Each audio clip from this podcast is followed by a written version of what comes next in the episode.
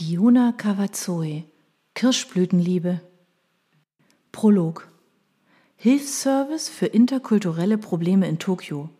Führen Sie eine interkulturelle Beziehung?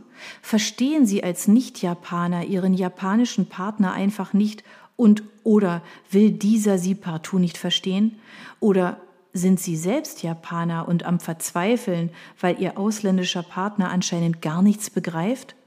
Leben Sie als Ausländer in Tokio und fragen sich, wieso Ihre japanischen Kollegen anscheinend niemals Feierabend machen und keinen Urlaub nehmen? Dann melden Sie sich bei mir. Sakis Hilfsservice für interkulturelle Probleme in Tokio nimmt sich Ihres Problems an und arbeitet mit Ihnen an einer individuell auf Sie zugeschnittenen Lösung. Dabei profitieren Sie von meiner eigenen lebenslangen Erfahrung als Halbjapanerin in Tokio. Ich kenne beide Seiten und das nicht zu knapp. Ich könnte Ihnen da Geschichten erzählen. Schreiben Sie mir einfach eine E-Mail auf Japanisch, Deutsch oder Englisch oder rufen Sie an unter 080 4142 1187. PS, bitte kontaktieren Sie mich ausschließlich, wenn Ihr Problem oben beschriebener Natur ist.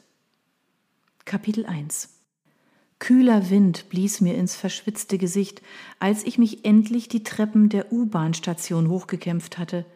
Ich ließ die gefühlten 50 Kilo Gepäck in Form zweier Reisetaschen und eines Koffers mit einem Poltern auf den Gehweg fallen. Zu meiner Rechten brausten Autos auf einer Straße entlang, die so viel Spuren hatte, dass sie mühelos als Autobahn hätte durchgehen können. Gläserne Bürogebäude und graue Betonklötze reihten sich aneinander, hin und wieder half eine einzelne Leuchtreklame den Straßenlaternen dabei, die abendliche Dunkelheit zu erhellen. Menschen hasteten an mir vorbei, die Männer in dunklen Anzügen mit weißen Hemden und Krawatten, die Frauen in eleganten Kostümen und auf Pumps, die ihre schlanken Beine betonten. Ein paar Schritte von mir entfernt standen zwei junge Frauen, je eine zu jeder Seite des Bürgersteigs und drückten den Passanten kleine Taschentuchpackungen in die Hand, auf deren Rückseite ein pinkfarbener Werbeflyer prangte. Das also war Tokio? Sollte es hier nicht, naja, irgendwie anders sein? Wo waren die Menschen, die als Anime-Figuren verkleidet durch die Gegend liefen?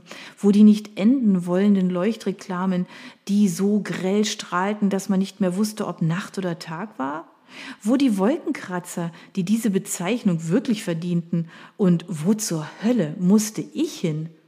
Tokio, Minato-ku, Minami Aoyama, 4-9-14. So lautete die Adresse. Die freundliche Frau am Flughafen Infoschalter hatte mir erklärt, was das bedeutete. In der Stadt Tokio, im Bezirk Minato, im Kleinbezirk Minami Aoyama, in diesem wiederum im Bezirk 4, Häuserblock 9, Hausnummer 14. Leider hatte sie mich auch gewarnt, dass Hausnummern nicht der Reihenfolge nach, sondern dem Baujahr nach verteilt wurden. Und jetzt?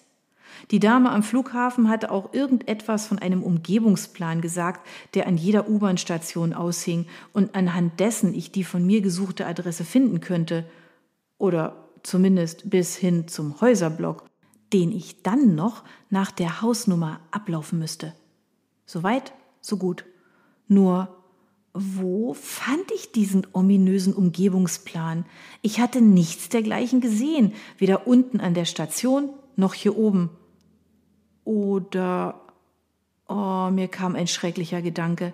Konnte ich den Plan unten übersehen haben?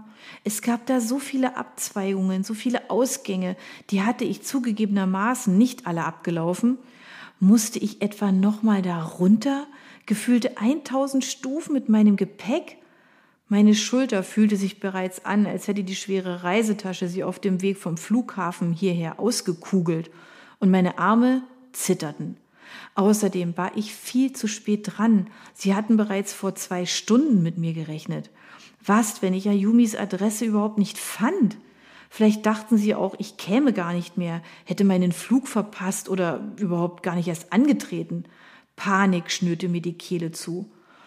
Wie war ich nur in diese Situation geraten? Noch vor zwei Tagen war alles seinen normalen Gang gelaufen.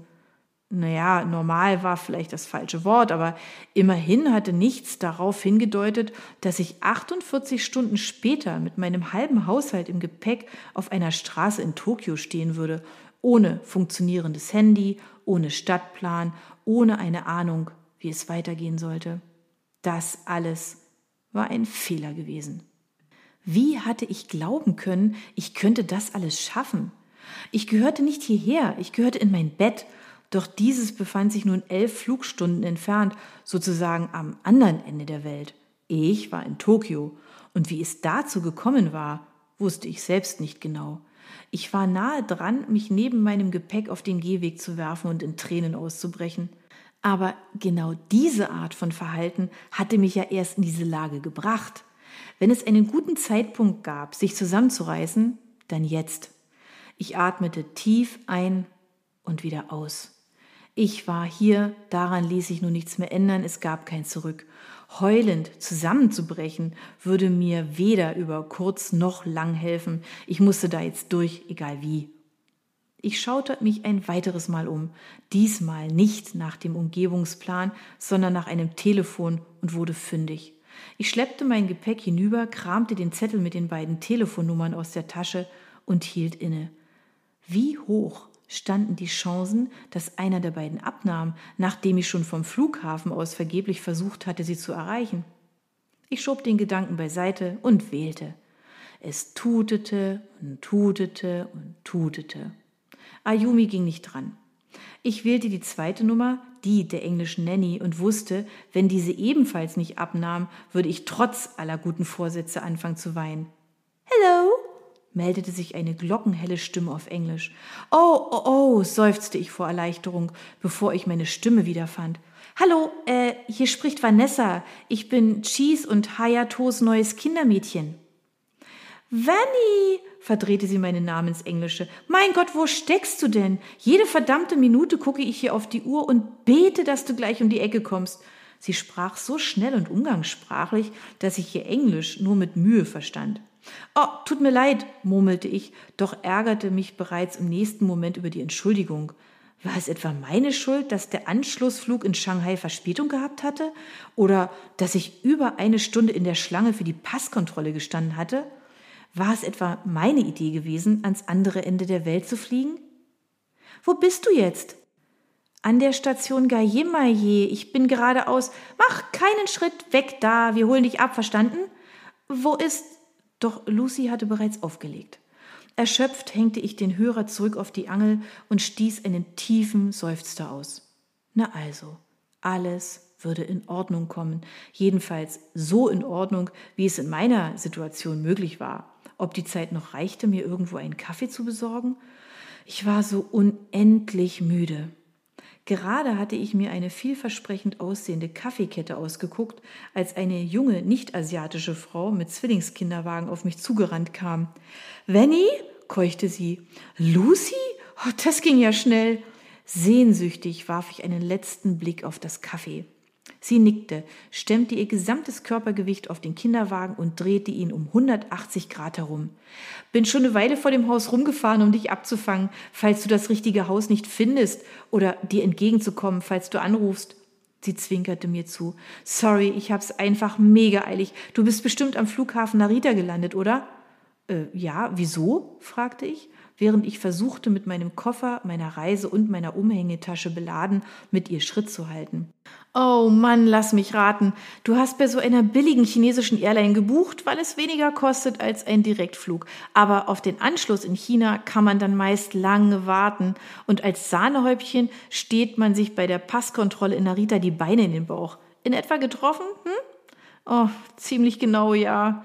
Tja, Deshalb nehme ich nur noch Direktflüge, wenn ich meine Familie in London besuche, und zwar nach Haneda. Das ist der Flughafen in der City von Tokio. Wurde erst vor kurzem richtig auf internationale Flüge umgestellt.